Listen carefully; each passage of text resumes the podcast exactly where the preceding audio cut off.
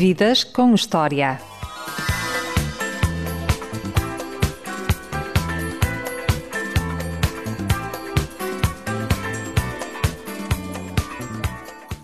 Nuno Pereira é provavelmente o jornalista mais polivalente da SIC. Já fez a cobertura de diversos campeonatos da Europa e do mundo de futebol. Conhece todas as romarias do nosso país. Foi repórter no sismo do Haiti, em 2010, e na Guerra da Ucrânia, em 2022. O miúdo, nascido em Benfica e criado em Alcântara, começou a trabalhar muito cedo, até estagiar na rádio comercial em 1995. Subiu a pulso e por mérito próprio. É uma das minhas referências e hoje está no Vidas com História. Olá, Nuno Pereira. Olá, Diogo, estás bom? Ainda te lembras de queimar a cara aos 10 anos, quando estavas a tentar acender uma lareira? Lembro-me perfeitamente. Já foi há 35 anos, né? tinha 10 aninhos. Foi uma daquelas parvoices de criança de querer, de querer fazer as coisas dos adultos e acabou por correr mal. E olha, acabei por queimar a cara toda e passar 17 dias internados na Estefânia. E mas acabou por depois correr bem, não é? Porque acabei por recuperar e tal.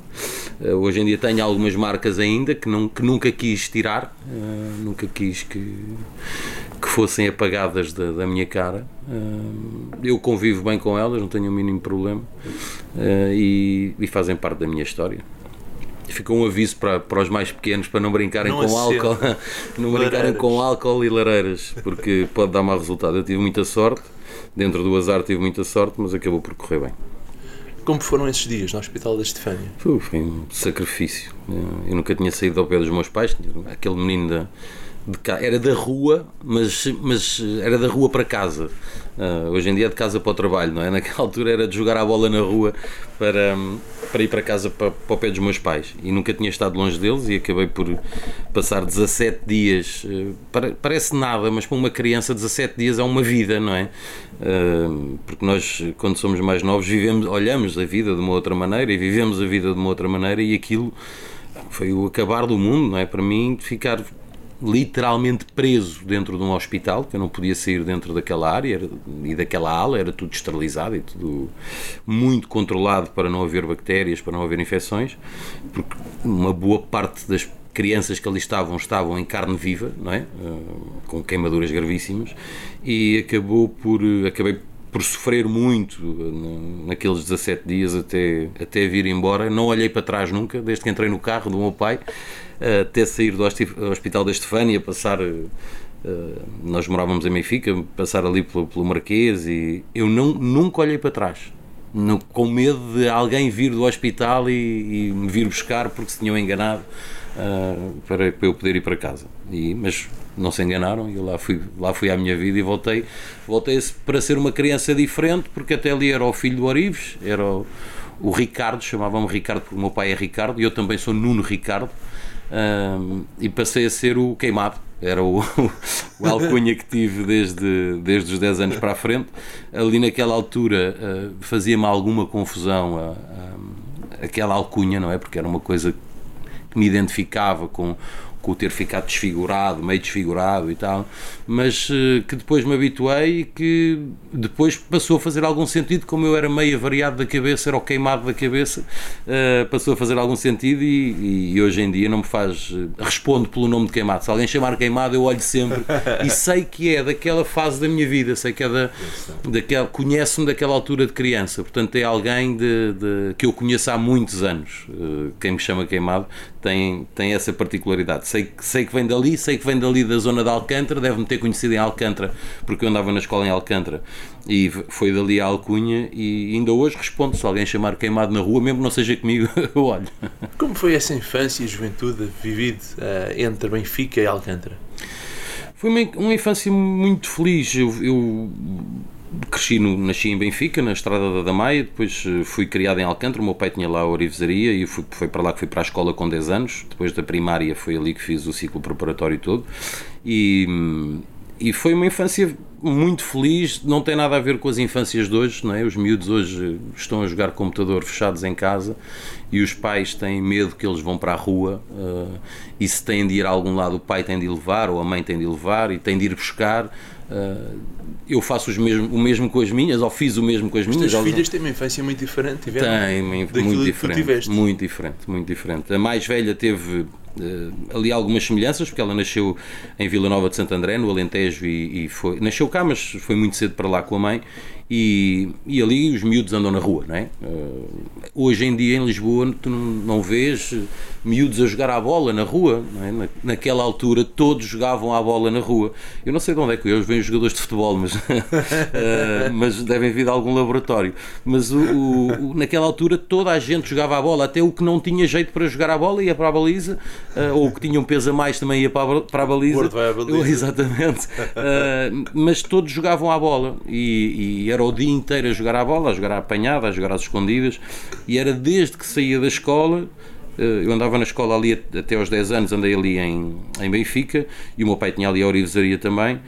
E hum, era chegar da escola a tirar a mochila por baixo do balcão da loja, cada rua, tirava, passava por baixo do balcão da loja e, e arrancar a correr com os meus amigos para ir jogar à bola desde as 4 da tarde ou 5 da tarde, saía da escola até às 8 da noite, que a minha mãe vinha à janela chamar, a minha mãe e as outras mães todas vinham à janela chamar, oh Nuno! Depois havia, acho que tinha uns, uns- uma forma de chamar muito engraçada, que era, havia o Jorge na minha rua, que ela dizia, ah Jorge! para, ele ir, para ele ir jantar, e depois à noite ainda íamos para a rua outra vez, portanto era uma infância, foi uma infância passada na rua e com as brincadeiras da rua, até depois ir para Alcântara e aí passava menos tempo na rua porque já só voltava para Benfica com o meu pai à noite, não é? Vinha da escola e ficava ali na loja com o meu pai. eh, e a rua não dava jeito nenhum para jogar a bola porque era a descer, era, era na rua Luís de Camões, era uma descida muito íngreme, não dava para jogar a bola e eu fazia-me confusão. Como é que os miúdos desta rua jogam à bola? Porque isto é descer, era uma ribanceira por ali abaixo.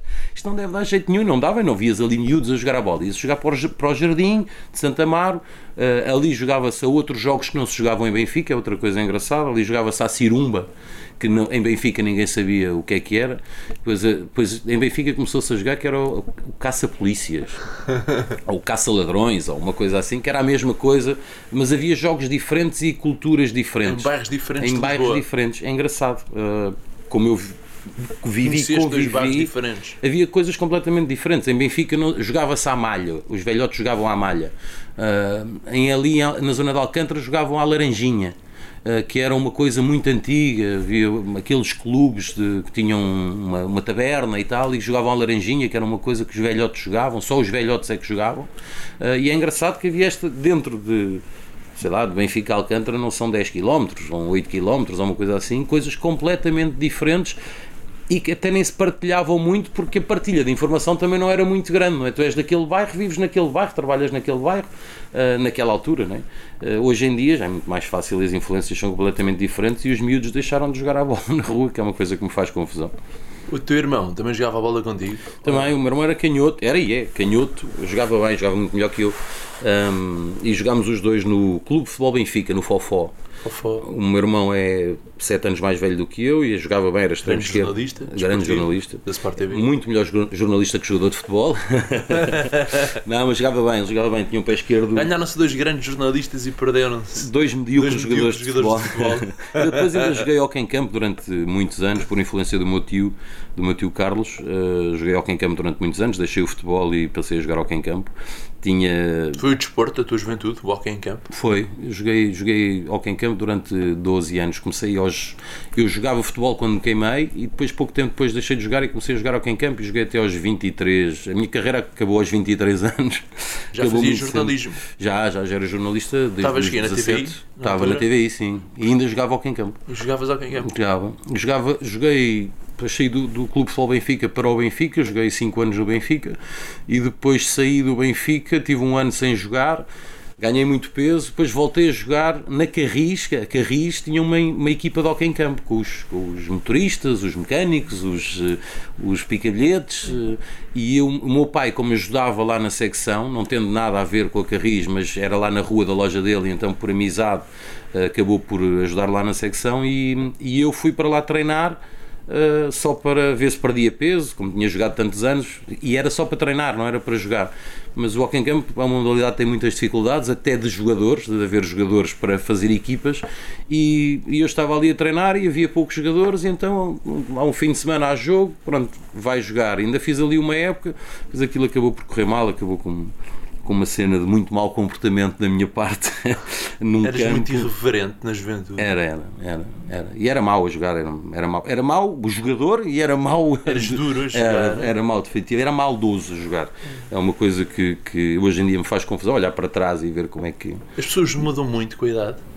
Eu mudei, eu mudei na minha maneira de, de ver esse tipo de coisas. Eh, eu, eu fui habituado a safar-me, não é?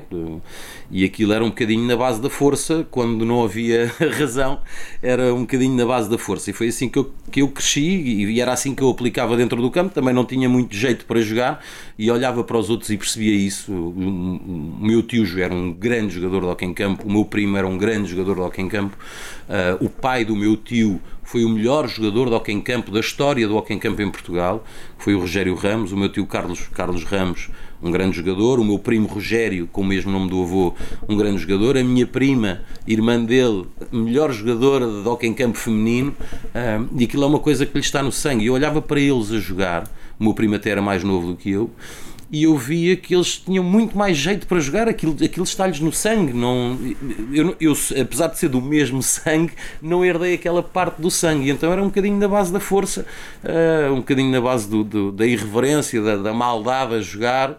Uh, como vemos também no futebol, há jogadores que não têm muito jeito para jogar a bola, mas têm, mas têm muita vontade, não é? Uh, em todas e, as áreas. E, exato, e acabam por fazer uma carreira.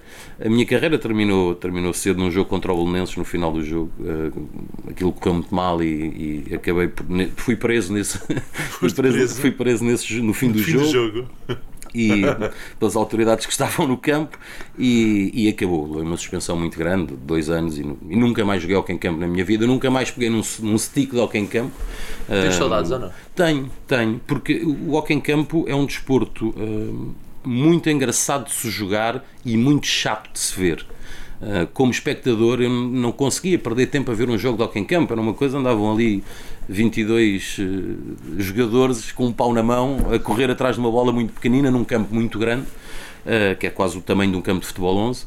E, e não tinha muita piada de ver, até porque não era muito bem jogado em Portugal uh, pelas condições dos campos. Nós jogávamos em terra batida quando já toda a gente na Europa jogava em sintético.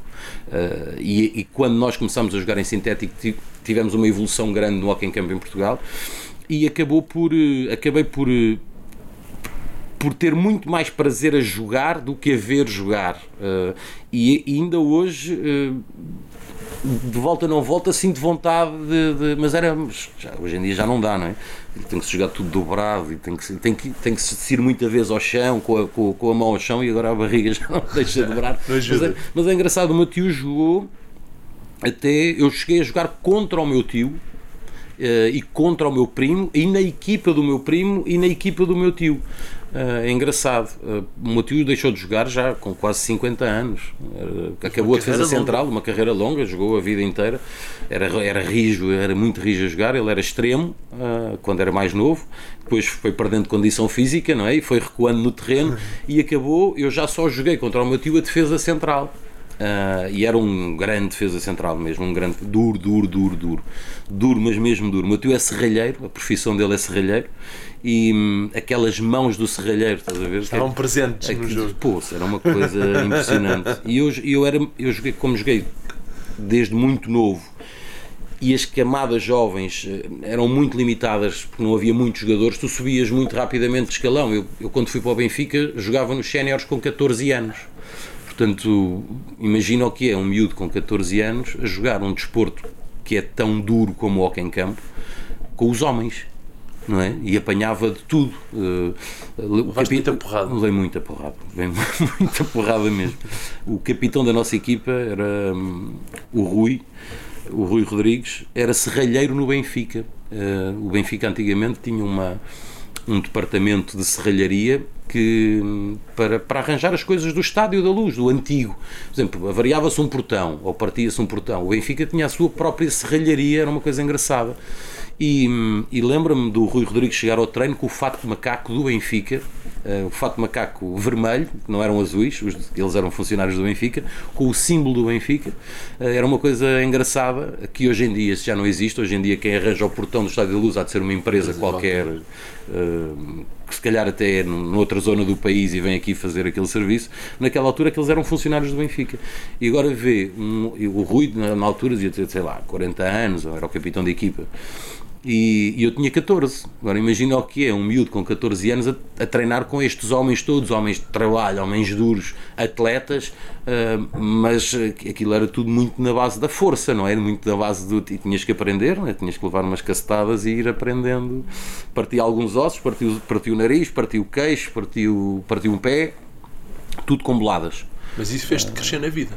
Fez-me crescer um bocadinho o nariz também, que, que o nariz ficou aqui defeituoso. uh, e fez, fez crescer, tens, tens que crescer mais rápido. cedo, não foi? Sim, comecei a trabalhar.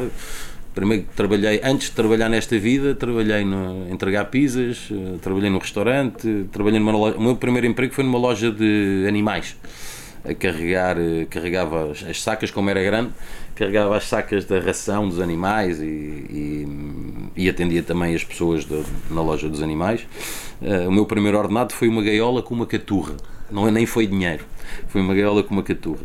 E depois daí para a frente foi entregar pizzas e ainda hoje, quando passa alguém, há pouco tempo passou por mim uma moto de entregar pizzas Hoje em dia já é tudo aquelas empresas, os Ubers e os Globos e não sei o quê. Na, naquela altura era a própria empresa de pizzas que, uh, que, fazia, fazia a entrega. E essa empresa de pizzas ainda faz as entregas. E passou uma moto por mim no outro dia, no sítio onde eu fazia as entregas também. E foi engraçado, ele ia à minha frente e eu até fui, ia no carro, fui mais devagar a ver, a ver para onde é que ele ia, não é?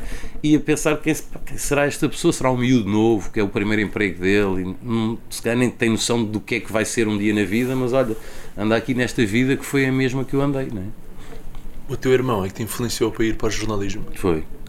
Foi. O meu irmão é sete anos mais velho do que eu, como eu disse, e, e o meu irmão foi trabalhar para a rádio Onda Livre da Amadora, também muito novo, com 17 anos, uma rádio pirata, uh, e foi para lá Mas trabalhar. O teu irmão já sabia que queria ser jornalista ou não?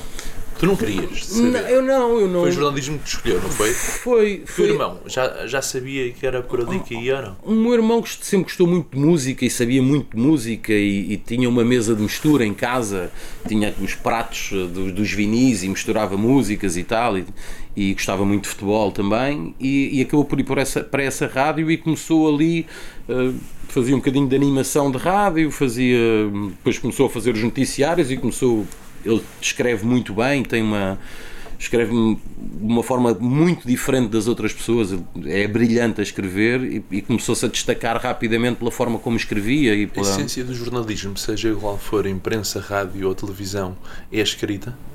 É a base de tudo, a base de tudo, na minha maneira de ver, é, é a escrita. Depois tens uma série de outras coisas que cada uma das profissões, eh, cada uma das áreas desta profissão, tens que ter. É? Se, se, tu não, não tiveres o dom da palavra a falar, é muito mais difícil funcionares em televisão ou funcionares em rádio. É muito mais difícil se não tiveres o dom da escrita, estares na imprensa escrita, uh, quando se calhar na rádio até te safas a improvisar ou na televisão te, te safas a improvisar.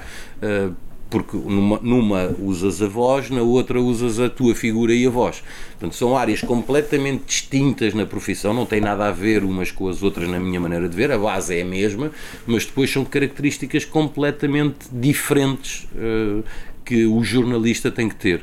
Isto é, é, é, é quase como no futebol, uh, o grande avançado não é forçosamente um grande defesa central, ou um bom lateral direito não é forçosamente um bom extremo direito. Uh, porque são características, e já têm a mesma profissão, não é? Têm características completamente diferentes e que aqui uh, é necessário ter. Agora, a melhor escola, para mim, que pode existir é sem dúvida a rádio. Não, é a melhor escola de todas. A, a imprensa escrita, todas as minhas incursões foram muito curtas. Eu não gosto nada de escrever.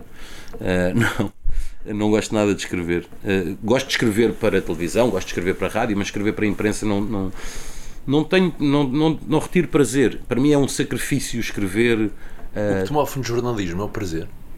É ter prazer naquilo que faço e continuo a ter prazer naquilo que faço e quando no dia em que não tiver prazer naquilo que faço tenho que mudar de vida, até porque esta não compensa muito. Uh, financeiramente, financeiramente é não forte. compensa muito, uh, ao, ao, contrário do que as pessoas possam imaginar, uh, mas, mas não.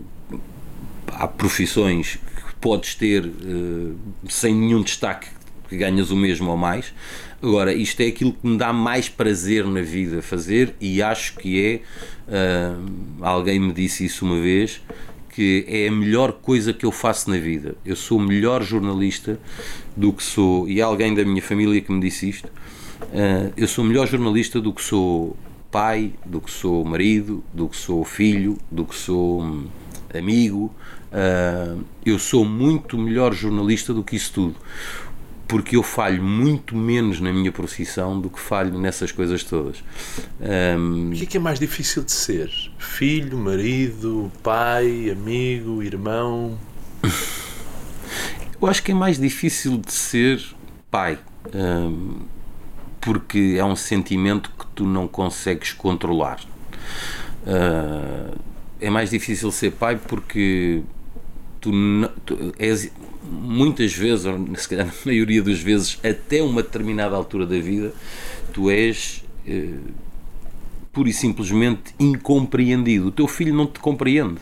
Não, e eu sei isso porque também sou filho, não é? Uh, hoje em dia eu compreendo muito mais uh, uh, o que o meu pai me diz, os conselhos que o meu pai me dá, as coisas que o meu pai me disse compreendo-as, mas naquela altura não compreendia. E a frustração de um pai de estar a tentar que tu não faças uma coisa ou que tu vás antes por outro lado porque aquele eh, é, na maneira dele ver, é o lado mais certo da coisa e tu não tens experiência para saber se aquilo é ou não é, e acaba, acabas por ser um frustrado porque ele não te ouve ou, ou, ou, ou está constantemente a contradizer-te e ele não sabe ele não sabe, por simplesmente acha que não é assim. E tu sabes e não lhe consegues explicar, ou explicas-lhe e ele não entende. Uh, acho que é, é, muito mais difícil ser pai do que ser outra coisa qualquer. Se a tua mãe não tivesse falecido ano passado, em janeiro, tu terias ido para a guerra da Ucrânia? Não, não tinha. Não tinha. Não não tinha mesmo. Por isso é que eu também não critico. Hum, há, muito, há, há, quem critique nesta profissão, critique os que vão para a guerra a troco de nada, que é o nosso caso. Uh, vão para a guerra trabalhar. Uh, a troco de nada, quer dizer, uh, sem nenhum extra financeiro, recebes o teu ordenado normal, como se estivesses aqui, como eu hoje estou a receber aqui em Lisboa. há muita gente na nossa profissão que critica muito isso.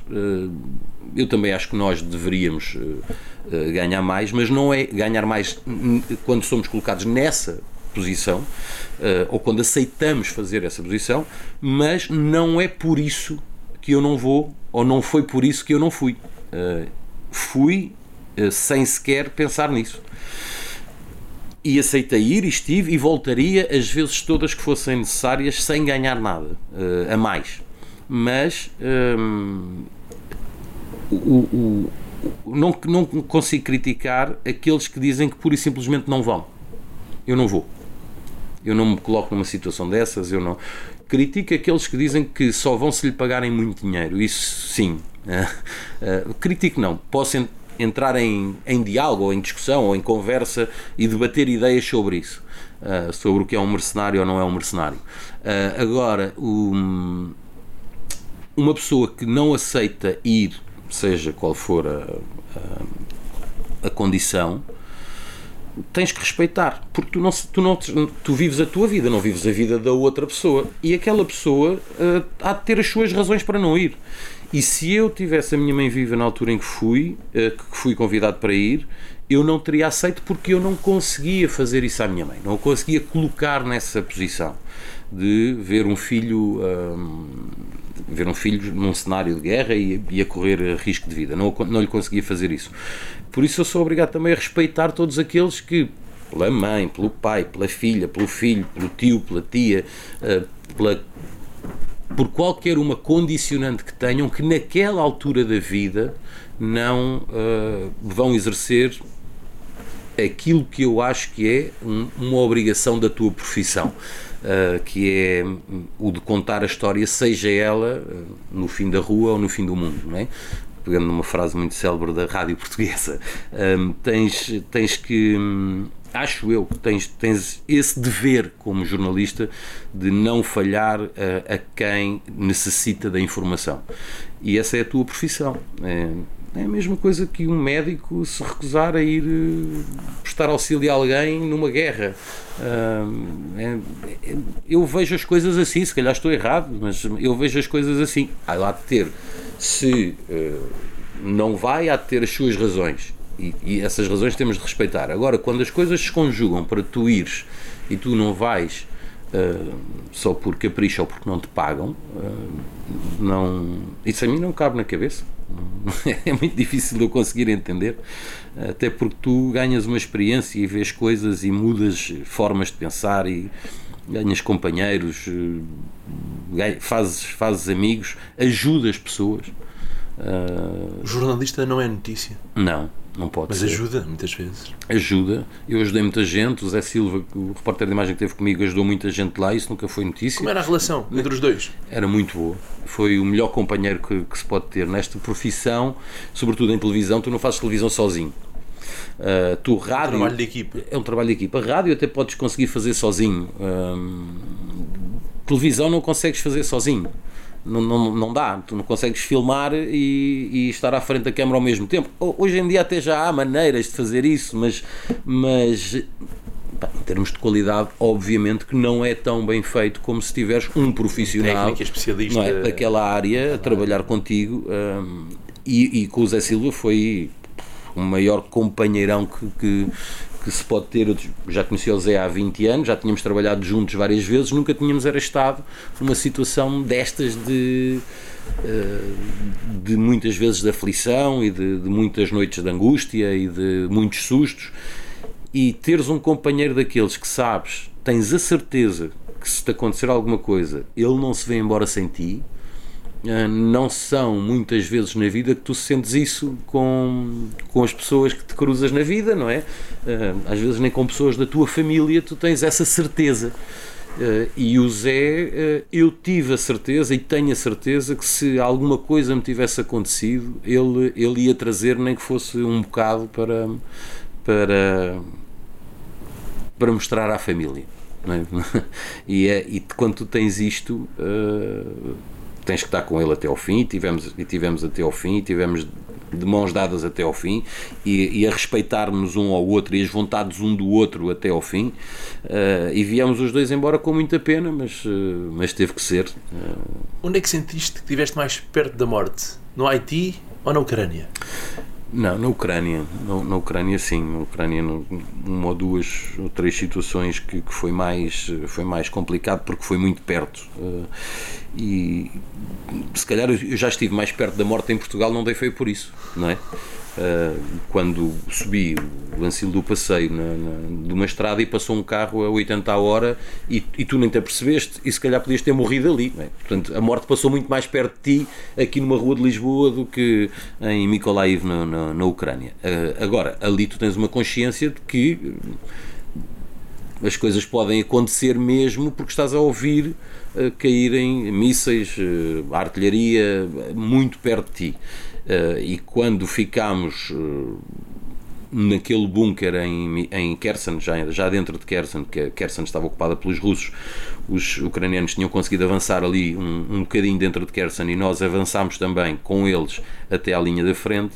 Naquele dia, que era para ser só uma hora, que íamos lá estar, tivemos, acabámos por ter que estar sete, porque tivemos que nos esconder num bunker, porque aquela zona começou a ser bombardeada. E aí aí percebes que já não está nas tuas mãos, não é?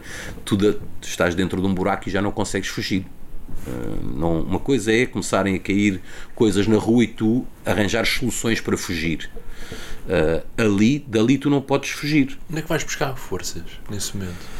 Uh, eu acho que tens, tens que. O, nós nunca, nunca entramos em desespero, não, não, e o truque foi também a ajuda dos militares que ali estão e que estão habituados àquilo, e tu vês, se o militar estiver nervoso, tu tens que ficar nervoso, porque aquilo é a vida dele, e se ele está aflito, por alguma coisa é. Se ele está à vontade, uh, ainda que seja mais inconsciente, uh, dá-te alguma tranquilidade, e o facto de eles estarem à vontade uh, a fazerem a sua vida normal. Estivemos a comer, estivemos a contar histórias. Eu contei-lhes histórias, eles perguntaram como é que eu, como é que eu tinha ali chegado e, e o que é que já tinha feito, se a minha vida era fazer guerras. Eu disse que não, era a primeira vez que estava a fazer a cobertura de uma guerra, que normalmente fazia futebol, fazia festas e arraiais e tal, e eles achavam uma piada imensa aquilo, e lá estive a explicar como é que eram as. Polivalência é aquilo que, que te caracteriza melhor. É é, no jornalismo. É para Mas mim. provavelmente o jornalista mais polivalente assim. Uh, sim, acho Já que fizeste. Sim, acho olha, que sim. Romarias, campeonatos do mundo, campeonatos da Europa, sim, guerra, o sismo do Haiti.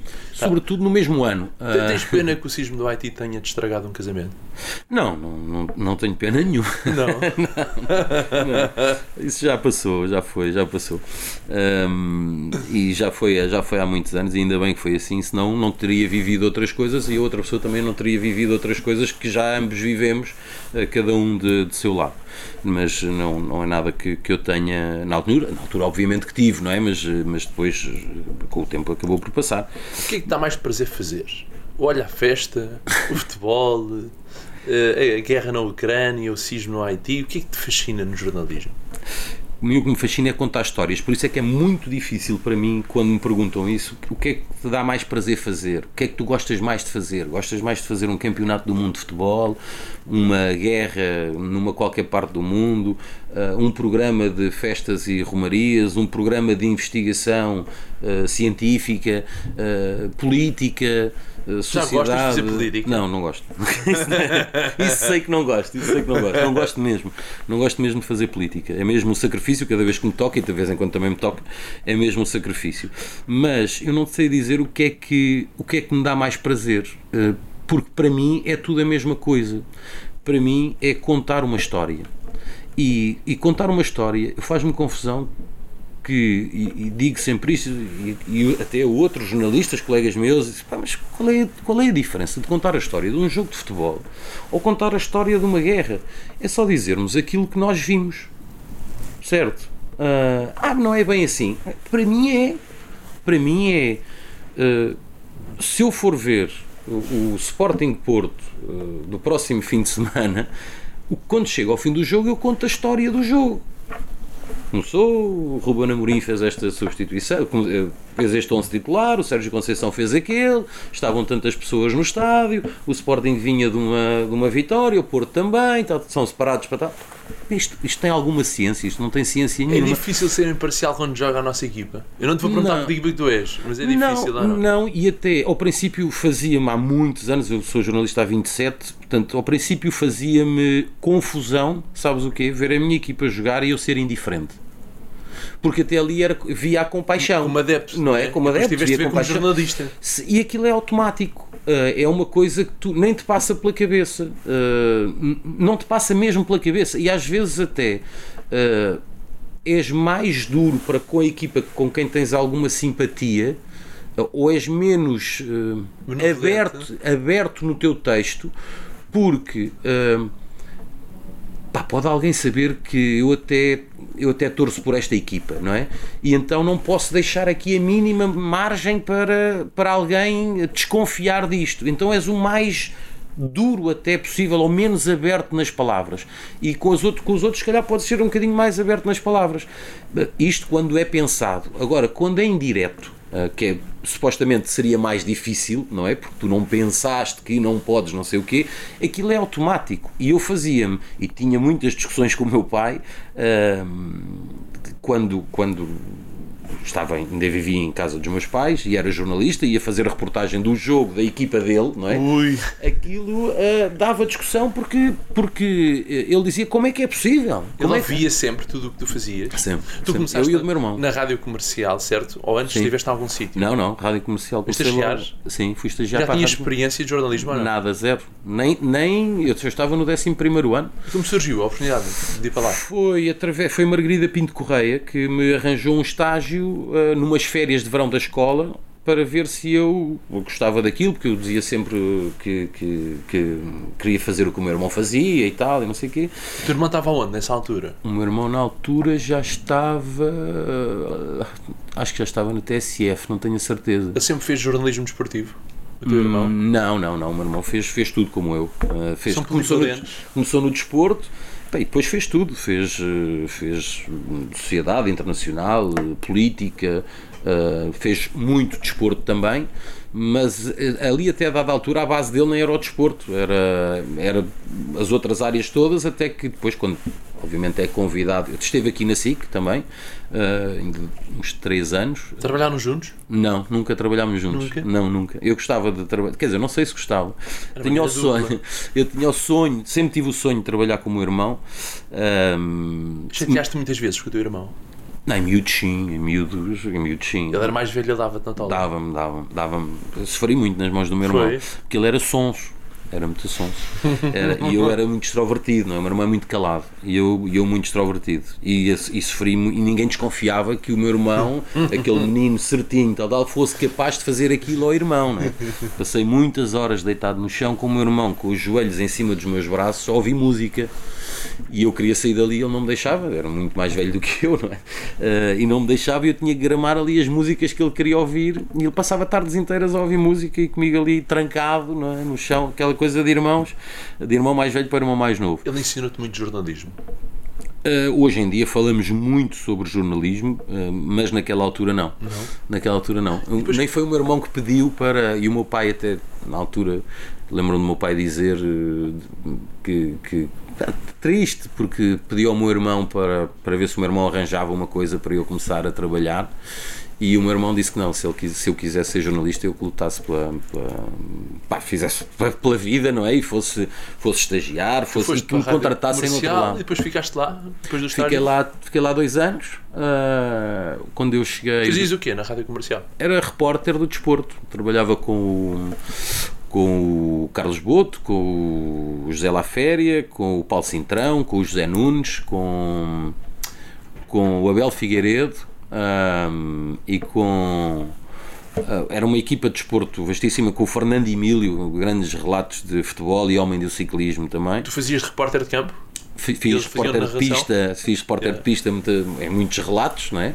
Nunca tive jeito para fazer relatos. O meu irmão fez relatos e fazia relatos muito bem. Por incrível que pareça, não é? Ele tão calado e tão coisa, fazia relatos O muito tímido, afinal, bem. Exatamente. tinha jeito para narrar. A, a relatar jogos. E o extrovertido, não. 20, e o extrovertido não, não é uma característica. Fazer relatos de futebol é uma característica que eu admiro muito em quem a tem, eh, porque eu não a tenho.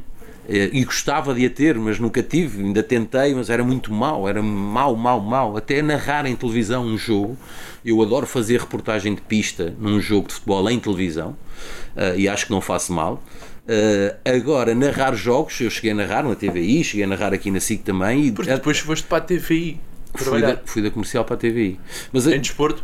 Em- no desporto, sim. No desporto, fui na- para na na TVI, desporto. na TVI só fiz desporto. Uh, só fiz. Como é que vens parar esta casa? Nós estamos aqui na SIC hoje a gravar esta entrevista. Foi quando, antes de abrir a SIC Notícias, uh, o Nuno Santos, que hoje está na TVI, é diretor da CNN, na altura era diretor, uh, era o primeiro diretor da SIC Notícias, me convidou para, para integrar este projeto. Eu estava na TVI há três anos e, hum, e acabei por aceitar vir para cá, já lá vão 22 anos.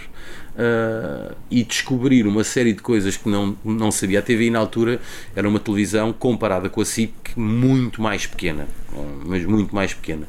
E, e quando cheguei aqui a diferença era.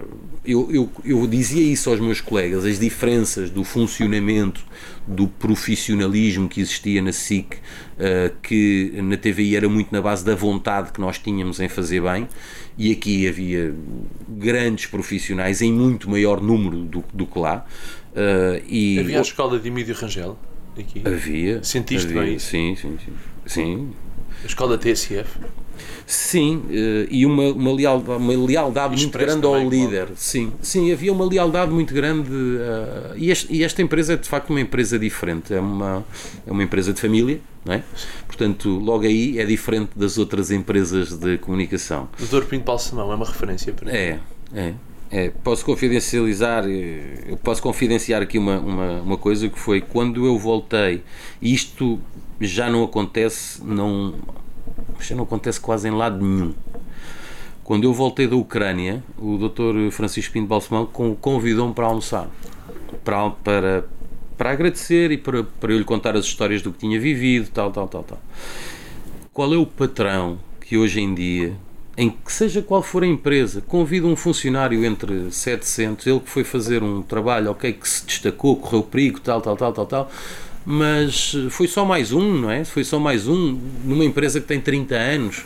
Quantas, quantos repórteres da SIC em 30 anos já foram para cenários iguais ou piores do que aquele que, que eu estive. E, e, e este homem convidou-me para, para, para um almoço para falarmos sobre o, o, que tínhamos, o que eu tinha vivido e ele me contar também que tinha feito uma reportagem de guerra há muitos anos, porque depois ele me enviou o, a cópia do jornal um, que, que tinha, do artigo que tinha escrito e ele escrevia muito bem, muito bem mesmo, e é engraçado estas coisas marcam-te, marcam mesmo. Uh, e continua a ser uma, uma, uma empresa de família.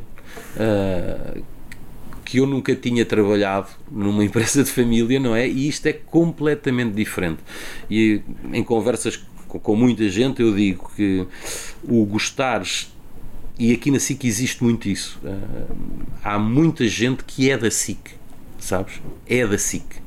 Uh, como se, é- camisola, como é? se é do Sporting, ou como se é do, do Benfica. Benfica, ou como se é do Porto, ou do Vitória, ou do Braga. Uh, isto é mesmo um clube. E tu és de um clube porquê?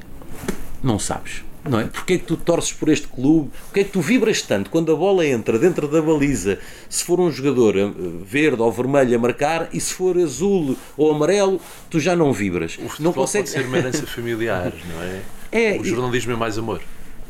É, uh, o jornalismo tipos. é, é, há, é, é mesmo que são esforçados, que se esforçam e há os que têm talento.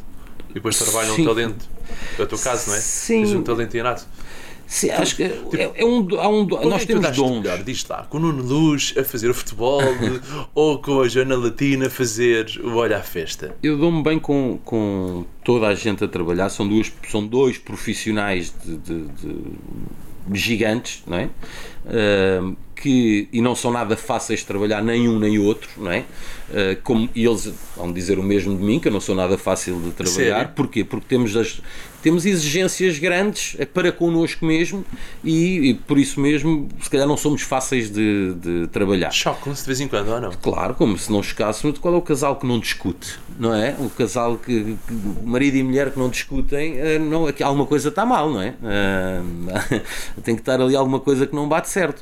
Uh, e o, o, aqui com eles os dois é igualmente prazeroso, como se diz no Brasil, uh, trabalhar com um e com outro. São duas pessoas completamente diferentes. Uh, eu gosto de trabalhar em dupla, sempre fiz força para se começar para se começar a fazer reportagem em dupla e começámos a fazê-la no, no, em 2016 no europeu um, quando, quando Portugal foi campeão da Europa começou aí a fazer-se em dupla os diretos e, e, eu defendia que aquilo era uma coisa que podia resultar havia outros que defendiam que não que não fazia sentido estamos a gastar mais meios estamos a, a, a gastar mais dinheiro estamos a estamos a tirar tempo de antena um ao outro uh, isso para mim é-me igual.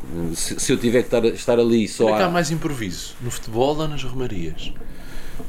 É igual, é igual. Nas, nas romarias, por exemplo, no, no Olho à Festa especificamente e no Olho ao Natal, é um programa muito difícil de fazer, parece muito fácil. Uh, e as pessoas acham. Começas que... a gravar aquilo um mês antes e depois voltas a gravar em agosto, não é? Agora sim, no último ano sim, mas até ao último ano, ou seja, nos primeiros seis anos, nós gravávamos num dia e ia no ar para o outro. Portanto, olha, a festa durava mesmo, para mim, 31 dias. Uh, eu gravava, começava a gravar no dia, de, no dia anterior ao dia 1 de agosto uh, e no dia 1 de agosto aquilo que eu tinha gravado ia para o ar. Eu e a Joana.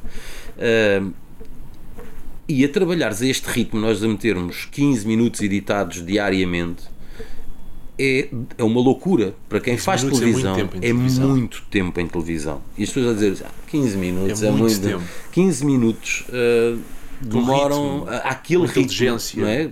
Aquele ritmo. A cativar as pessoas, a não fugirem. Bem filmado, bem filmado. Uh, sem haver uh, reperagem, porque não há tempo para fazer reperagem, é tu ires aos locais e, e, saberes exatamente o que vais encontrar, teres quase que um guião feito do local, a pessoa estar brifada com aquilo que vai fazer, uh, o, saber se aquilo tem iluminação, se não tem iluminação. Nós, no Olha à Festa, nós não temos nada disto. Nós chegamos e temos que fazer com as condições que existem. E muitas vezes temos que mudar tudo. Desde mudar fogões, mudar uh, mesas, cadeiras, uh, mudar a pessoa, que lá está, porque a pessoa chega ali uma altura que não, ou não consegue falar, fica tão nervosa que, que, que não consegue falar, ou uh, não quer falar, ou, ou, já me aconteceu ir ter com uma senhora, para, para, tínhamos uma hora para gravar e eu chego lá para gravarmos, a senhora ia fazer pão. E quando lá chegámos, a senhora tinha tudo limpo, nada na padaria, nada, tudo limpinho, parecia que era uma padaria a estrear. E tinha um pão em cima da bancada, feito e eu começo a olhar, assim, então, mas como é que nós vamos fazer isto? Então, não queriam filmar o pão, está aí o pão. Portanto, não, não, são Era o tipo processo de fazer Era fazer como é que ela fazia, que tipo de farinha, papapá, quantas horas no forno, lá contar a sua história tal. Olha, a festa é isto. São e as contar vidas. histórias de pessoas e naquela altura, exatamente, e, e, quem são aquelas pessoas? Mas tem uma história rica. Tem uma história, cada um tem a sua história. E olha, não me esqueço de, de um diretor, o Alcides Vieira, de uma vez, uh, eu ter, termos, eu ter proposto uma fazermos uma no futebol uma coisa diferente que era uh, irmos fazer uma ir para um estádio irmos para o relevado e fazermos as, uh, uma reportagem sobre tudo o que passa despercebido ao olhar das pessoas num jogo de futebol. As pessoas estão a olhar para o campo ou para a bola e passa tudo o resto lhes passa ao lado. E, e, e não me esqueço de ele me dizer assim isso é uma grande ideia porque um, ehm, tu tens sempre histórias num jogo de futebol, vais ao Estádio da Luz com 60 mil pessoas, tens no mínimo 60 mil histórias. Portanto, não me digas que voltas do estádio e não deu em nada. Pá, não deu para fazer nada. É impossível. Tu tens 60 mil histórias à tua frente. Portanto, se tu não consegues contar uma, tens que mudar de profissão, não é? Porque se a tua. A o jornalismo é gostar de ouvir histórias e depois relatar essas e histórias. E observar. Observar observar. Uh, eu dou muitas vezes o exemplo e digo muitas vezes, digo a muitos miúdos que estão a começar. Normalmente o, o, há muitos uh, repórteres, sobretudo, que quando chegam ao local chegam e hoje então há televisões uh, que são especialistas nisso, que é chegar ao local e dar três passos em frente, não é? E, e, começar logo a contar tudo aquilo que se está a ver e a dar três passos em frente ou quatro. Antes de observar. Antes de observar. Eu, quando chego a um sítio para fazer uma reportagem, eu não dou dois ou três ou quatro passos em frente. Eu normalmente dou dois ou três ou quatro passos para trás. Uh, e olha, a história que eu descobri uh, com o José Silva na Ucrânia, aquela velhota, a senhora Nadia, numa fila de, de água, que eu descobria numa fila de água uh, em Mykolaiv, eu descobria porque dei três ou quatro passos para trás e me vim encostar a um poste do outro lado da rua enquanto o Zé foi fazer umas imagens que precisamos sempre para ter, de ter imagens para nós chamamos pintar a peça. E, e eu pus-me a olhar e a observar as pessoas que estavam na fila da água e aquela senhora chamou-me a atenção e eu fiquei a observá-la antes sequer de falar com ela, fiquei a observá-la e percebi tudo o que ali estava.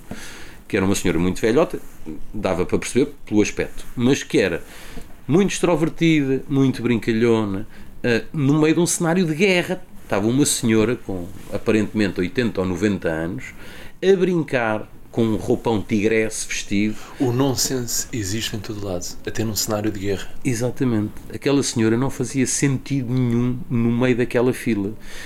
E se eu tivesse, se calhar se eu tivesse avançado e tivesse andado ali à procura de nariz no chão, à procura da história, à procura da história, eu não tinha reparado que havia uma senhora de bote de pantufas numa fila da água com um gorro cor-de-rosa e um casaco tigresse Uh, também era difícil ela passar despercebida, mas, mas eu não tinha percebido quem ela era. E quando eu fui falar com ela, só confirmei tudo aquilo que eu já tinha visto nela. Uh, fiz outra reportagem num, num, barco na travessia da Roménia para, para a Ucrânia, de refugiados que estavam a, volta, a entrar na União Europeia. E fiz uma reportagem sobre uma senhora, a reportagem devia ter uns 5 minutos, 6 minutos, sobre uma senhora com quem eu nunca falei eu fiz uma reportagem de observá-la. Só a observá-la. E com a, com a câmara também só a observá-la. E ela não precisou de falar, até porque nós não nos entendíamos e eu estava sem intérprete aí, ela só falava russo e eu só falava uh, português inglês. ou inglês, ou, e ela não me conseguia entender e, ela, e, e, eu não a conseguia entender a ela, e não havia ninguém naquela travessia. Havia uma menina que falava muito mal inglês, que depois pôde, conseguiu-me confirmar tudo aquilo que eu achava que era verdade. Um, e, e consegui fazer, aquilo foi um exercício engraçado, foi fazer uma reportagem sobre uma pessoa, dizer tudo o que ela está a sentir sem a ouvir. E depois, no final, a menina falou com ela e ela confirmou-lhe tudo aquilo que, que eu tinha já escrito ao olhar para ela. Uh, e aí, eu, aí eu, eu senti, foi das primeiras reportagens que eu fiz quando fui para a Ucrânia, e aí eu senti que estava no sítio certo, que estava, porque também tinha as minhas dúvidas, eu nunca tinha feito uma guerra, não é? Uh, e estava foi um no sítio para ti, quiseste pôr à prova. Quiseste reinventar-te? Uh, não, eu não pensei muito nisso. Não pensei muito nisso. Esse e da tua zona de conforto? Eu não pensei nada disso. Eu só, o meu telefone tocou, perguntaram-me se eu queria ir para a Ucrânia. Eu disse que sim. Estavas num almoço de família? Estava num almoço de família e eu disse que sim. E, e sem pensar muito bem, é foi basicamente a minha profissão está a chamar por mim, não é? E eu, eu vou trabalhar. E eu trabalho em qualquer, em qualquer cenário, em qualquer. Não me faz não me faz confusão nenhuma, nem me. Nem há, me... há dinheiro que paga o jornalismo, o prazer de fazer jornalismo? Não, não, não Quer dizer, de, deveria, deveria, deveria haver. haver. É? deveria mas haver. não há, não. Mas não há porque não é por, não é por dinheiro. Não, não se anda aqui dizer, por dinheiro, pois não. Ajuda. Não, pá, se calhar alguns andam. Não, anda, não, não, não, não pode ser por dinheiro, porque por dinheiro fazias outra coisa qualquer. Não é? Fazias outra coisa qualquer que, que te dava mais dinheiro. Uh, agora é naquilo que, que, tu te sentes bem, e se calhar um bocadinho egoísmo uh, da, da, da, minha parte, eu que já sou pai, bocadinho egoísmo da minha parte, eu se calhar as minhas filhas podiam ter um futuro melhor. Ou, Alguma melhor. delas quer seguir jornalismo? Nenhuma, nenhuma, nenhuma nem outra. Uh, uma quer ser professora e a outra quer ser dentista, uh, médica dentista. E, e isto uh, acaba por não, não compensa, e se calhar era o que eu ia dizer, algum, algum egoísmo da nossa da minha parte neste caso se calhar as minhas filhas podiam ter um futuro não digo melhor mas eh, com mais dinheiro porque ter mais dinheiro não significa que seja melhor. Uh, podiam ter um futuro com mais dinheiro ou eu podia lhes dar mais coisas se, se mudasse de vida. Uh, mas a mim o dinheiro nunca me moveu portanto pensas fazer jornalismo o resto da vida não. sério? não, não penso. Uh, mas uh, enquanto sentir prazer a fazer, uh, vou continuar a fazer. Enquanto tiver prazer em fazer, vou continuar a fazer. Alguma vez apeteceu desistir? De ser, de ser jornalista, não. De fazer jornalismo, sim. de ser jornalista, tu não consegues deixar de ser, acho eu. Eu não consigo Nasces com a pessoa? Sim, e, e, sobretudo morre com a pessoa. Hum, porque a dada altura, eh, eu não sabia, quando era mais novo, não sabia que queria ser jornalista e não sabia que isto me dava tanto prazer. Hoje em dia sei e sei aquilo que provavelmente iria sofrer, mesmo que a dada altura me deixasse de dar prazer fazer jornalismo certeza que me ia dar muita vontade de fazer um tempo depois. Um, porque tu passas uma vida inteira a pensar nisto. Eu passo uma vida inteira a pensar uh, nos conteúdos, em como é que, olha, quando terminar esta vou ter outra reunião para fazer outro, outro conteúdo uh, que anda aqui na cabeça há uma data de tempo e, hum, e se Deus quiser vai para a frente este ano. E, e, e, acaba por isto fazer parte da tua, do teu dia a dia. Tu deitas a pensar nisto, estás em casa, o tempo que estás em casa, estás a pensar nisto, numa solução, de, eh, estás, estás a ver coisas, ver o que é que os outros fazem, uh, sobretudo lá fora, ver, ver as realidades dos outros e tentar adaptar aquilo à nossa realidade e tentar pôr o teu cunho pessoal ou aquilo dar-te uma ideia. Tu crias de... o teu próprio estilo inspirado em Sim. várias referências que tu tens. Quais, quais são as tuas maiores referências no jornalismo a par do teu irmão? Para além do meu irmão em Portugal, o Rodrigo Guedes de Carvalho, que é, como, é um, também um pai para mim nesta profissão, foi acolheu-me aqui há 22 anos uh, e há 22 anos que somos amigos uh, e é uma referência. Qualquer dúvida nós perguntamos ao Rodrigo qualquer dúvida. Se tivermos uma dúvida qualquer, uh, pergunta só ao Rodrigo que o Rodrigo sabe. Não é? Isto diz tudo. É, é, de facto é uma enciclopédia e é um privilégio gigante de poder trabalhar, trabalhar com, com uma, um profissional desta qualidade e é um privilégio ainda maior poder ser amigo dele. Eu dou muitas, sou amigo do Rodrigo há 22 anos, almoçamos, jantamos, rimos, brincamos e muitas vezes eu dou comigo a olhar para o Rodrigo e, e não lhe digo, não é? Mas digo-lhe agora que eu não acredito que eu estou a falar com o Rodrigo Guedes de Carvalho. E já passaram 22 anos que nós trabalhamos juntos, não é? Eh, eu muitas vezes estou a falar com o Zé Manel Mestre e, e estou a pensar assim, o Zé Manel Mestre trata-me por tu e eu trato o Zé Manel Mestre por tu. Isto é um privilégio, não é? é eu poder Sabes ouvir. eu também não acredito muitas vezes nas entrevistas que estou a fazer com as pessoas que estou a fazer, feitas a pulso, não é? Sim, sim, sim. Com muitas negas pelo caminho por, por, e alguns sim. Porque depois tu, tu, tu, passas tanto tempo uh, a ouvir aquelas pessoas que achas que. E, e, e admiras tanto a forma como elas fazem que depois, quando tu estás à frente delas e és colega, és colega delas, depois até és amigo delas, eh, não, não acreditas que aquilo é possível. Ainda trabalhar com o Pedro Coelho é um privilégio uh, trabalhar com o Reinaldo Serrano poder falar com o Reinaldo Serrano poder ouvir o Reinaldo Serrano contar-me histórias e eu contar-lhe a ele e rirmos juntos é um privilégio que, que isto sim não tem preço não é? não tem preço isto não, tu não consegues comprar não consegues comprar nada destas coisas. Uh, e estas são, são as minhas referências tenho mais. Gostavas de fazer entretenimento? Não sei. não sei. Por um lado, sim. Uh, por um lado, sim. Muita gente já me falou nisso e e diz que, que acabará por o ser. O Daniel Oliveira, que é teu amigo, nunca te propôs Não, não, nada nem, nem, nunca falámos sobre isso. Nem, nem nunca falei com ele sobre isso. Somos muito amigos há muitos anos, damos muito bem, uh, mas nunca falámos, nunca falámos uh, sobre isso e, e, e, se calhar nunca vamos falar. Uh, mas não sei, não sei, sinceramente não sei, porque não sei se tenho jeito para fazer entretenimento. Porque há uma coisa que eu, tal como aconteceu com as narrações e com os relatos de futebol, eu só faço aquilo que eu sinta que faço bem. Se calhar até posso não fazer, mas eu tenho é que sentir que faço bem. E se eu sentir que não faço bem, eu deixo para outro fazer. Para outro fazer. Aconteceu nos relatos, aconteceu na, nas narrações de futebol, que é uma coisa que hoje em dia até dá dinheiro, porque tu podes, podes fazer para outros canais e vais lá ganhar o teu dinheirinho e continuas a trabalhar no teu canal. Uh, é uma coisa rentável. Eu poderia fazer isso, mas eu sei que não ia ser bom a fazer aquilo. Eu ia fazer isso porque uh, tenho 27 anos de profissão e as pessoas muitas pá, já me reconhecem uh, de alguma maneira, mas uh, era só por isso, não era porque eu ia fazer melhor que os outros. E, e, eu isso não quero.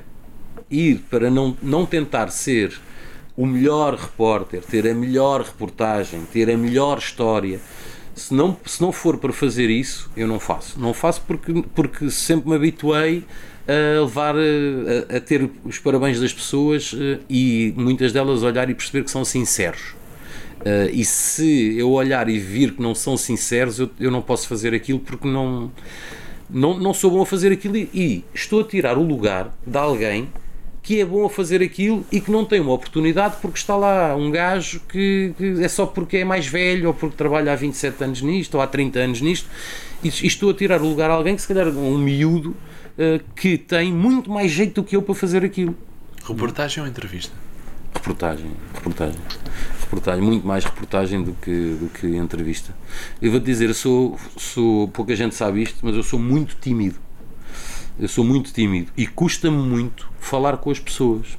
Sério? Eh, muito. As pessoas que eu não conheço. Né? Uh, custa-me mesmo. A, coisa, a pior coisa que me podiam fazer há uns anos era ir para a rua fazer um vox pop. Não é? Epá, demitiu-se o ministro de não sei quê, vai lá ali ao centro, ao centro cívico, onde está muita gente, e vai fazer um vox pop perguntar o que é que as pessoas acham sobre isso. Era uma dor de cabeça interpelar uma pessoa que vai na rua e dizer olha, desculpe, bom dia, posso falar consigo um bocadinho, aquilo para mim era um sacrifício, mas era mesmo um sacrifício e ainda hoje é, porque Então eu estou aqui a chatear esta pessoa que não, não, não, não ganha nada com isto, vai à sua vida, tem que perder o seu tempo aqui a falar comigo, uma coisa que nem quer falar, mas só dá a ser simpática para não me dizer que não, ou então diz-me mesmo que não e eu fico ali, pronto, é, é uma coisa que me faz, faz confusão. E na entrevista eu não, não, não não, é não, tenho, não tenho especial prazer em fazer, não, não, não tenho mesmo. Uh, e de ser entrevistado, ainda pior. Que, tu não, deste muito poucas entrevistas. Muito tive, poucas entrevistas. Porque eu não gosto. Pesquisa. Porque eu não gosto. Isso fiquei muito grato. Muito eu, obrigado pela tua simpatia. Nada, não tens, que, não tens que agradecer porque. entrevista, é? Nós conhecemos, não sei se te lembras onde é que nós eu nos sei, conhecemos. Tenho essa foto bem guardada. Conhecemos numa praça de touros no Campo Pequeno. No, no campo pequeno. É e e eu vi... O primeiro entrevistado da segunda temporada do Vidas com História era para, era para seres tu. Só que depois é, é, a vida deu foi, foi andando, foi andando. Foi andando. Mas sabes, eu fiquei. Mas a entrevista deu-se. Exato, mas deu-se. Uh, eu, eu, eu vi eu vi-te a trabalhar naquele dia e fiquei a admirar. Uh, a tua força de vontade, a tua sozinho, a fazer, a fazer tudo sozinho, filmavas, entrevistavas, Editava. depois ias, editar aquilo tudo e, e, fiquei, fiquei teu fã, não é? Fiquei teu fã de, de, e esta pessoa merece, merece ter uma oportunidade na vida dele como jornalista, merece pá, merece, merece trabalhar, darem-lhe oportunidade para trabalhar. Eu não sei se um dia vou conseguir, mas uma coisa tenho a certeza: voltar para esse dia até ao dia em que morrer. Claro, isso exatamente. é sempre certo. Já tenho a carteira profissional há muitos anos, só luto, luto todos os dias por uma oportunidade. Quando e... estou noutros trabalhos, estou sempre a pensar é porque dia... isto consome-nos, não é? É, completamente. Era aquilo que tu dizias. É. Nós estamos sempre a pensar nisto, a fazer conteúdos, em fazer conteúdos diferentes, uhum. em ler, em ouvir, uhum. em ver as nossas referências, em aprender, em criar um estilo próprio de entrevista. Uhum. Mas, ok, eu não tenho ninguém que me ensine como é que se faz uma entrevista, mas vou ouvir os melhores, claro. aqueles que eu considero melhores. E, e fazer o, um o teu melhor professor depois pode ser tu, que é quem, ou o teu melhor construtor uh, pode ser tu, que é com um bocadinho de cada um, construires aquele, aquele profissional que tu és. Uh, e, e, isto vai mudando e vai mutando. Tu, eu, eu não faço hoje, não escrevo hoje da mesma maneira que escrevi há dois anos, então da que escrevi há 20 e tal. Uh, é um, até alturas que eu sinto que escrevo pior. Olha, nesta altura é uma altura que eu sinto que estou a escrever pior. Sério? Estou a escrever pior, estou, estou a interpretar pior uh, o papel em frente à câmara, estou, estou com menos ideias, mas isto acontece. E tu tens é que saber, com o passar dos anos todos, que já me aconteceu antes, não é? Com o passar dos anos todos tens que, tens que perceber que isto é uma fase que acontece e que as coisas não te saem e depois de repente começam-te a sair e começa tudo a correr bem outra vez e começa, começam, começas a ter mais ideias e começas a ter é uma fase. Uh, não podes nem embandeirar em arco quando as coisas todas saem bem, nem quando te correm mal uh, ou não correm como tu queres que corram, uh, porque muitas vezes aquilo para os outros todos ficou muito bem feito, mas tu sabes que não foi bem feito porque foste tu que fizeste, nós podias ter feito exatamente nós próprios, não é? Há muita gente que não tem noção de ocupa-nos muito tempo, não é? Ocupa e que estraga, estraga família, amigos. estraga. Os amigos não compreendem, a família às vezes não compreende o que nos move a fazer isto. E muitas é? vezes, uh, muitas vezes não consegue, nem tu consegues explicar, é? nem tu consegues explicar, estar a pessoa que está contigo a falar contigo e tu estás a pensar num, na, naquela como é que vais dar a volta a, fazer aquelas imagens para a imagem vídeo? Eu preocupo-me muito com a imagem. Como é que aquilo vem de, de, um drone no ar para entrar por aquela janela e sair por aquela porta para dar uma, uma mais movimento a isto tal tal tal? Se fizer assim que temos que usar um drone mais pequeno temos que usar não sei quê temos se depois desligares os motores do drone e alguém o agarrar consegues andar por dentro da casa e passar por não sei quê depois ligam-se os motores outra vez e ele arranca arranca outra vez. Uh, isto, isto, é um jornalista, não, não devia ser um jornalista a pensar nestas coisas, mas eu, eu penso e preocupo-me com isso. Uh, na estética? Na estética que manda muito, manda mesmo muito. Um dos segredos do Olho à Festa é a forma como é filmado. O ritmo com que dá, não é? O a forma como é filmado e a forma como é editado. Uh, é, é o embrulho. Não é? Muito difícil a edição. não É muito complicado. As pessoas não têm noção da dificuldade que é a edição. Do, do que a filmagem é muito difícil, jornalismo também, mas edição muito, muito. é muito difícil. E muitas vezes a pessoa que está ao teu lado não compreende está a falar contigo, a dizer que precisa de ir ao supermercado comprar não sei o quê, ou precisa que tu vás pôr o lixo, não sei o quê, e tu não, e tu não estás a ouvir, não é? Não, não, não, e, e acordas no Nuno, Nuno, Nuno não me estás a ouvir? Dizem, ah, desculpa, estava aqui a pensar noutra coisa. E isto uma vez, duas, três, quatro, cinco, uh, ou não atenderes o telefone porque meteste em silêncio porque precisas de pensar, ou isto cria problemas, não é? Uh, é o dia a dia e, e, a vida em casa depois é toda igual para toda a gente, não é? A vida do Cristiano Ronaldo em casa, ele também tem os mesmos problemas que nós temos. Uh, não, não é pelo facto de ser o Cristiano Ronaldo que não está a ter o seu problema em casa, que a, a lâmpada se fundiu e não há ninguém para vir trocar. Não, ali, é capaz, ali é capaz de haver. Ali é capaz de haver vários. É capaz de haver. Mas, Mas também tem os seus problemas, tem, tem outros, não é? Tem outros. Tem outros. Nuno, quais foram os momentos mais tristes da tua vida hum. e os mais felizes?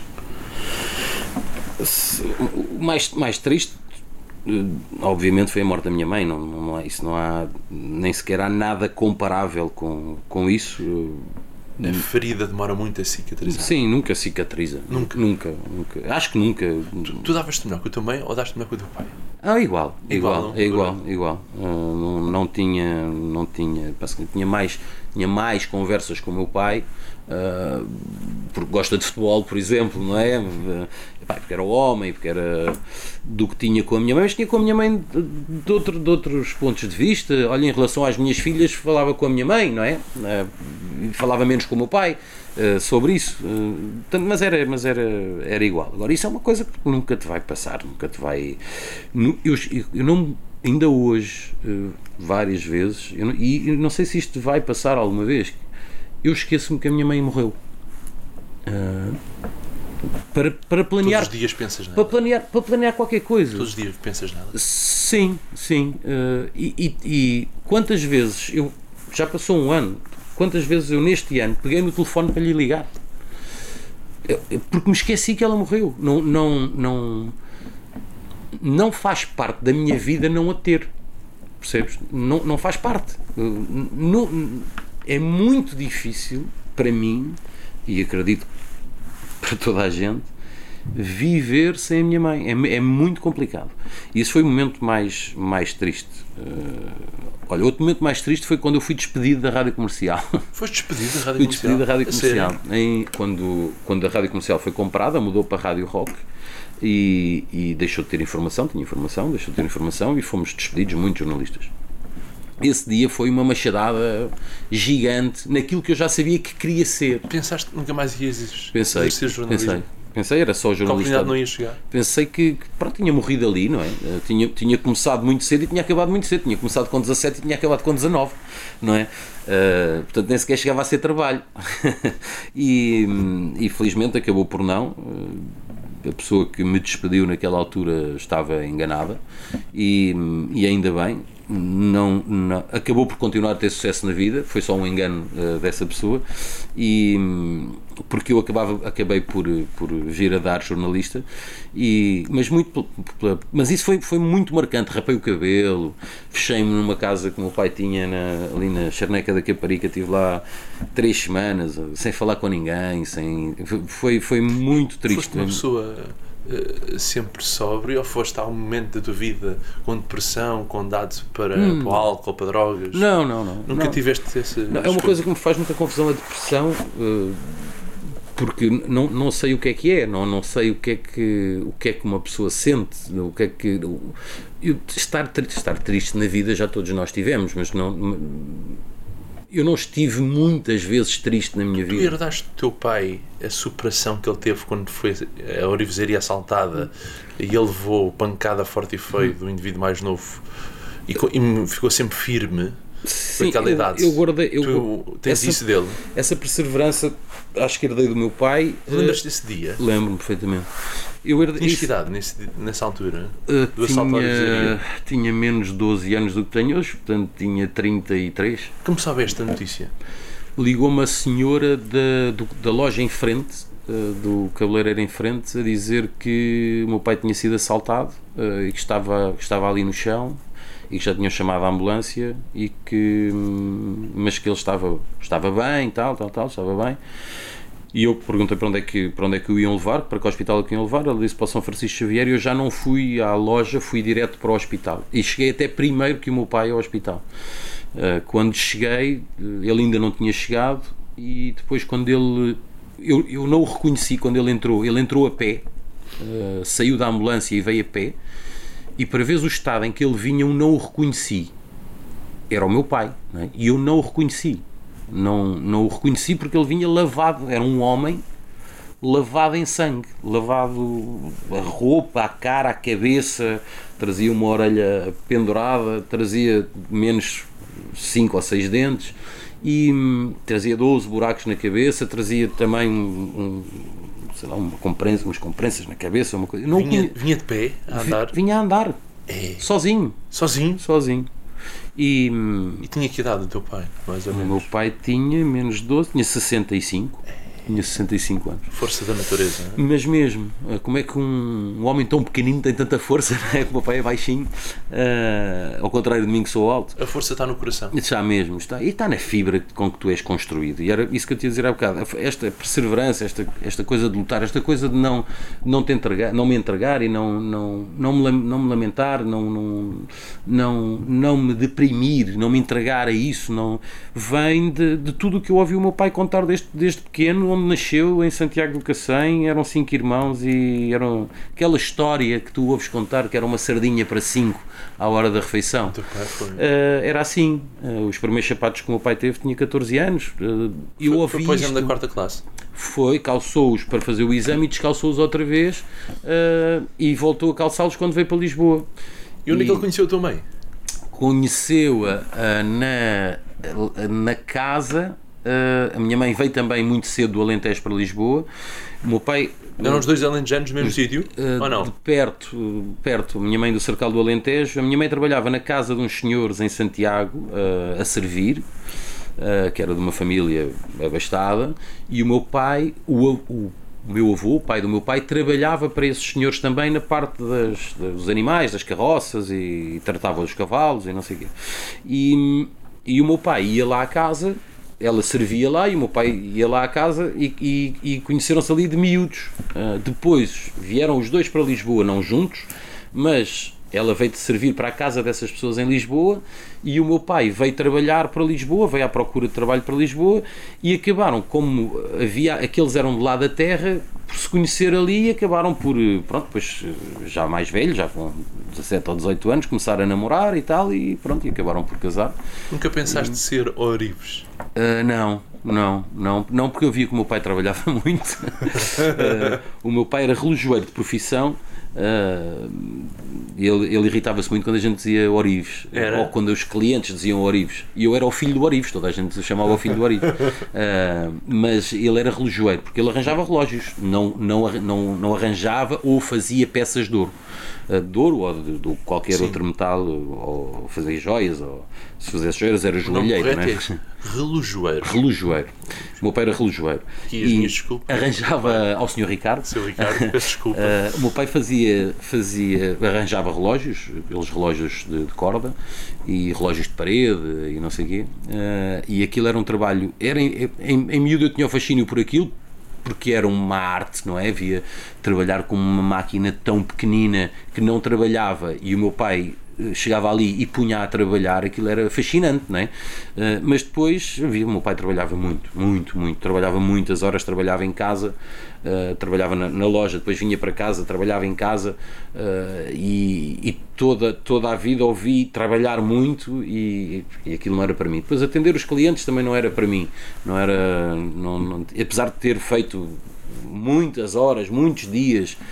Um, a atender clientes na loja do meu pai, não era, não, não tinha prazer naquilo, não, não, não gostava. E o meu pai também nunca fez força para nós, nem para mim, nem para o meu irmão, para, para nós seguirmos com aquele negócio e ainda bem. Ele tem orgulho em ti e no teu irmão, ele fez Muito. vossas reportagens. Vê tudo, vê tudo, vê tudo e tem, faz questão, fã da SIC e da Sport TV. é, é, e faz questão de dizer que aqueles são, faz com, com questão de dizer que aqueles são os filhos dele.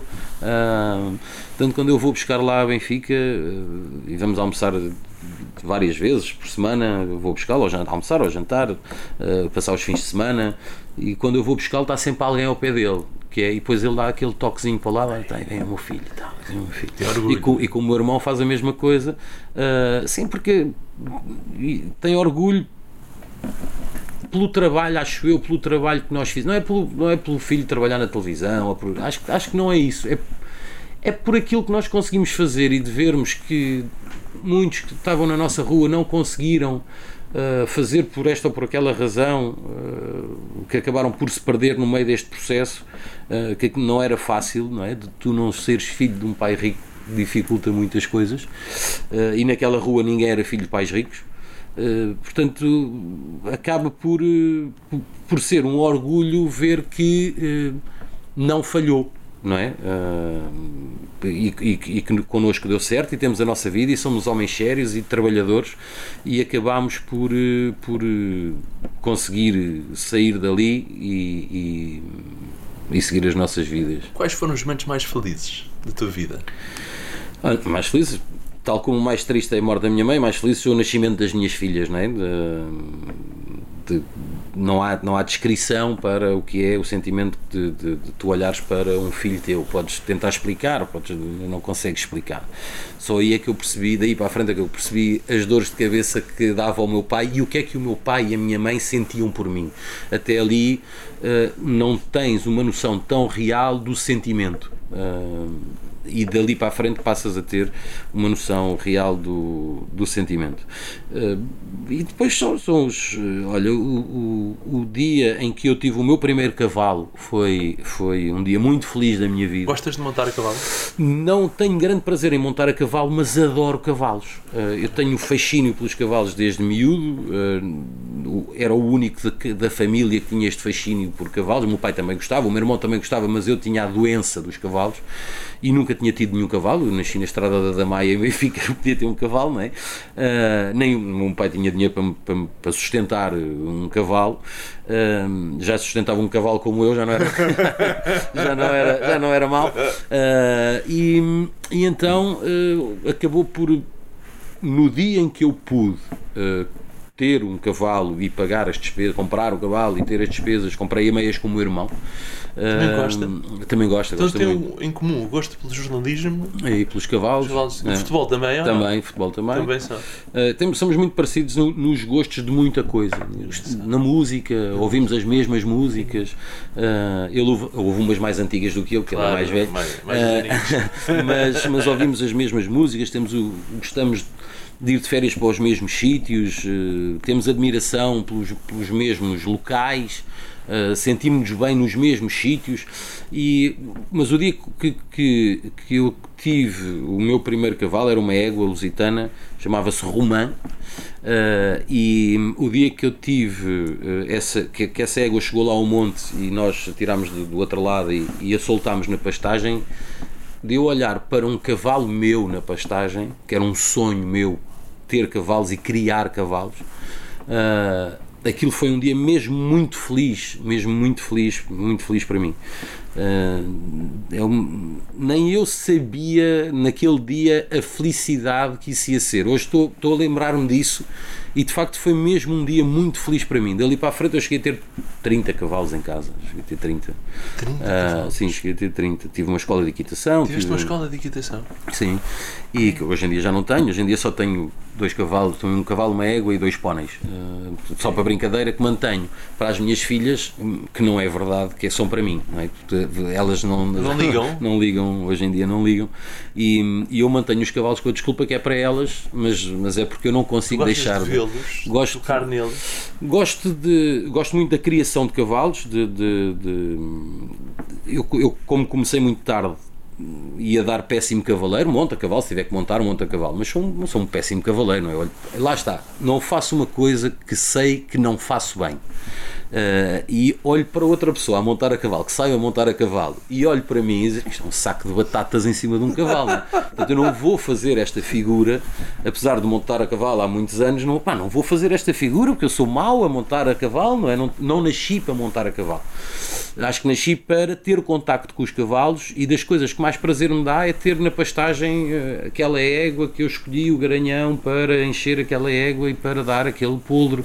É aquela expectativa, depois não é nada daquilo aquilo que a gente imagina uh, e, é mais, e sai mais um penco, não é? Um, mas pronto, mas é, mas é criado por nós e aquela expectativa toda, tal, tal, tal, e isso alimenta e faz parte do. do ajuda-te a passar o dia alegre, porque ter cavalos é uma forma, uma forma de empobrecer alegremente, não é? Portanto, cada vez tens menos dinheiro, mas estás mais contente sempre, porque nasceu mais um só não pensas na parte que é mais um a comer, não é? mas nasceu mais um e tu estás todo contente. Tu, tu gostas de coisas que não dão muito dinheiro, os jornalistas, cavalos. é verdade, é verdade. Acaba por ser, acaba por ser, hum, acabam por ser as coisas que não São dão. coisas muito prazerosas. Sim, é? uh, porque eu ouvi a minha vida inteira, eu não conheci nunca o meu avô, uh, que nasceu eh, que eu nasci quando, quando ele já tinha morrido, e, mas ouvi o meu pai falar a vida inteira do meu avô. E que o meu avô tinha sido tratador de cavalos e tratou, criou um cavalo que o, o Luís Miguel da Veiga, antigo toureiro, mestre, que, uh, que o comprou ao patrão dele e uh, o, meu pai, o meu avô via depois o cavalo a torear, já mais velho, o cavalo foi, foi vendido aos 3 anos, depois foi, foi desbastado, foi montado e, foi, e começou a torear. Uh, e toreou numa corrida no, no campo pequeno que foi transmitida na televisão, a preto e branco. Tal. O meu avô não tinha televisão, então o meu avô foi para o café, lá para a Tasca, lá no Alentejo, para ver o cavalo, para ver se ele ia usar o cavalo naquela corrida. E ele usou o cavalo, era um cavalo de ferros curtos, e, hum, e ele usou o cavalo e quando o cavalo entrou em praça, eu, isto eu não vi, só ouvi o meu pai contar-me isto vezes sem conta, que era o meu avô, o meu avô chorava que nem uma criança a ver o cavalo que ele criou na televisão. Que é uma coisa difícil de explicar, não é? E eu herdei isso, acho, acho eu, do meu avô ou por história do meu pai, herdei esse orgulho de ver o teu cavalo ir bem. Hoje em dia ah. tu avô ia chorar de ver dois netos na televisão. Provavelmente, provavelmente. Com muito orgulho neles. O meu avô não sabia ler nem escrever. Uh, o meu pai tem a quarta classe. Uh, e era, era muito. Uma digo, família feita a pulso. Sim, sim, sim. O meu avô trabalhou, trabalhou muito também, trabalhava no campo, minha avó em casa e o meu avô no campo. Eu nunca conheci nenhum dos meus avós, nem da parte da minha, da minha mãe, nem da parte do meu pai. Vidas muito duras. Sim, num Alentejo de há, Fundo, é? de há 70 anos, 80 anos, eh, tudo completamente diferente do que é hoje, não é? nem tem sequer comparação. Se a vida numa cidade é diferente, a vida no campo é muito diferente, mas muito diferente mesmo. E era uma foi, foi uma família de trabalho, é? de sofrimento, e que deu certo, que acabaram todos por. O meu avô dizia ao meu pai, o meu avô trabalhava no campo, e dizia ao meu pai, o meu pai é o mais velho de cinco irmãos, dizia ao meu pai que não queria que nenhum filho dele uh, trabalhasse no campo, que queria que todos os filhos tivessem uma profissão uma outra profissão, não, não, não, que não andassem como ele atrás de uma mula uh, ou de um macho uh, uh, com uma charrua a lavrar dias inteiros. E, e todos os meus tios tiveram uma profissão. O meu pai, relojoeiro, o meu tio António, relojoeiro, o meu tio Marcelino, primeiro carpinteiro e depois uh, tinha uma oficina tinha, um nome, tinha Marcelino. Marcelino. É, sabes que, que eu ganhei simpatia por ti uh, também porque tens o nome do meu tio que é o meu padrinho de casamento. Uh, já faleceu, mas era como um pai para mim. O meu tio Marcelino era, era primeiro carpinteiro e depois tinha uma oficina de alumínios. O meu tio Fortúnio, carpinteiro. E a minha tia Luísa, costureira. então todos tinham uma profissão e nenhum deles precisou de andar a trabalhar no campo. Uh, e eu, muitas vezes, quando, quando em conversas quando, com, com o meu pai, uh, que ele diz que tem, tem muita pena de não ter, não deixar uma herança, não é? Não deixar não deixar dinheiro para os filhos. Deixou muitas não, histórias. Ele, ele, muitas de- vivências. ele, ele saiu-se muito bem na vida e, e- porque o pai dele também não lhe deixou nada, deixou-lhe deixou-lhe a pessoa que ele é Conhecimento. para, para poder trabalhar e ser uma Educação. pessoa séria, conhecimento, educação, capacidade de, de sofrimento, sacrifício, hum, lutador, não se vergar, não é? Não se vergar. Teu E- pai, naquele momento, uh, sim, foi o assalto, nunca se. nunca se vergou, nunca se vergou. Com aquela idade, não é? Uh, e, e muito mais pequeno, e, e- mas Coragem. isso, isso, isso é o que é a melhor herança que tu podes deixar. Uh, e se quando o meu avô uh, foi embora, uh, ou em criança, o meu pai não tinha uns sapatos, eu nunca tive uh, descalço na vida, não é? Só tive descalço quando quis, porque tinha sapatos para calçar. Portanto, acho que na nossa família estamos a crescer, não é? Estamos a crescer e espero que as minhas filhas uh, consigam fazer mais coisas ainda e ter uh, mais sucesso e uma vida descansada e, sobretudo, séria, que é o mais importante. Para terminar a nossa entrevista, Nuno, qual é o sentido da tua vida? É, difi- é uma pergunta difícil. Olha, que ela faça sentido uh, já, era, já era um bom sentido, não é? Porque às vezes, a certas alturas na vida, as coisas não fazem sentido, não é? Uh, se ela fizer, no final, tiver feito sentido, é porque o sentido foi certo. E, e espero que, que ela no final faça sentido, porque até hoje fez muito mais vezes sentido do, do que não ter feito sentido. Mas se ela chegar lá, uh, a fazer sentido é porque tudo isto foi- fez sentido e fui no sentido certo com a ajuda de todos aqueles que, que, que sempre me apoiaram. Eu, eu sou muito agradecido a quem me fez bem. Uh, não, não sou, se há coisa que eu não sou na vida é mesmo ingrato. Uh, e, e, e não, e às vezes até sou dizem que sou parvo de, de, de ser tão agradecido, mas sou mesmo agradecido a quem me fez bem e não perdoo minimamente a quem me quis fazer mal. Quem me quis fazer mal não, tem, não terá nunca o meu perdão, nunca. O erro, sim, o engano, sim. Uh, agora, querer fazer mal propositadamente a ti, isso eu não perdoo. E quem te fez bem, eu ser eternamente agradecido para o resto da minha vida e se houver outra vida continuar e se houver outra vida continuar ser agradecido sempre a quem nos fez bem acho, que- acho que é fundamental hum, porque- e, e, e não te ficares por aí também fazeres bem aos outros para as outras pessoas serem agradecidas e isto ser tudo muito melhor não é? Eu é que agradeço a tua generosidade Ah, e obrigado. vontade e tempo em dar esta entrevista. Muito obrigado, Nuno. Ah, um obrigado prazer. eu. E mantém, mantém-te aí na luta que um dia a oportunidade há de chegar. Eu acredito que sim. Até morrer, vou claro. Obrigado, Nuno. Nada, obrigado. Obrigado, eu.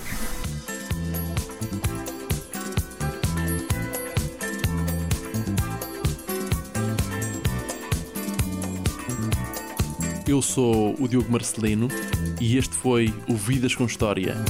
Ouça todos os programas sempre que quiseres em vidascomhistoria.pt.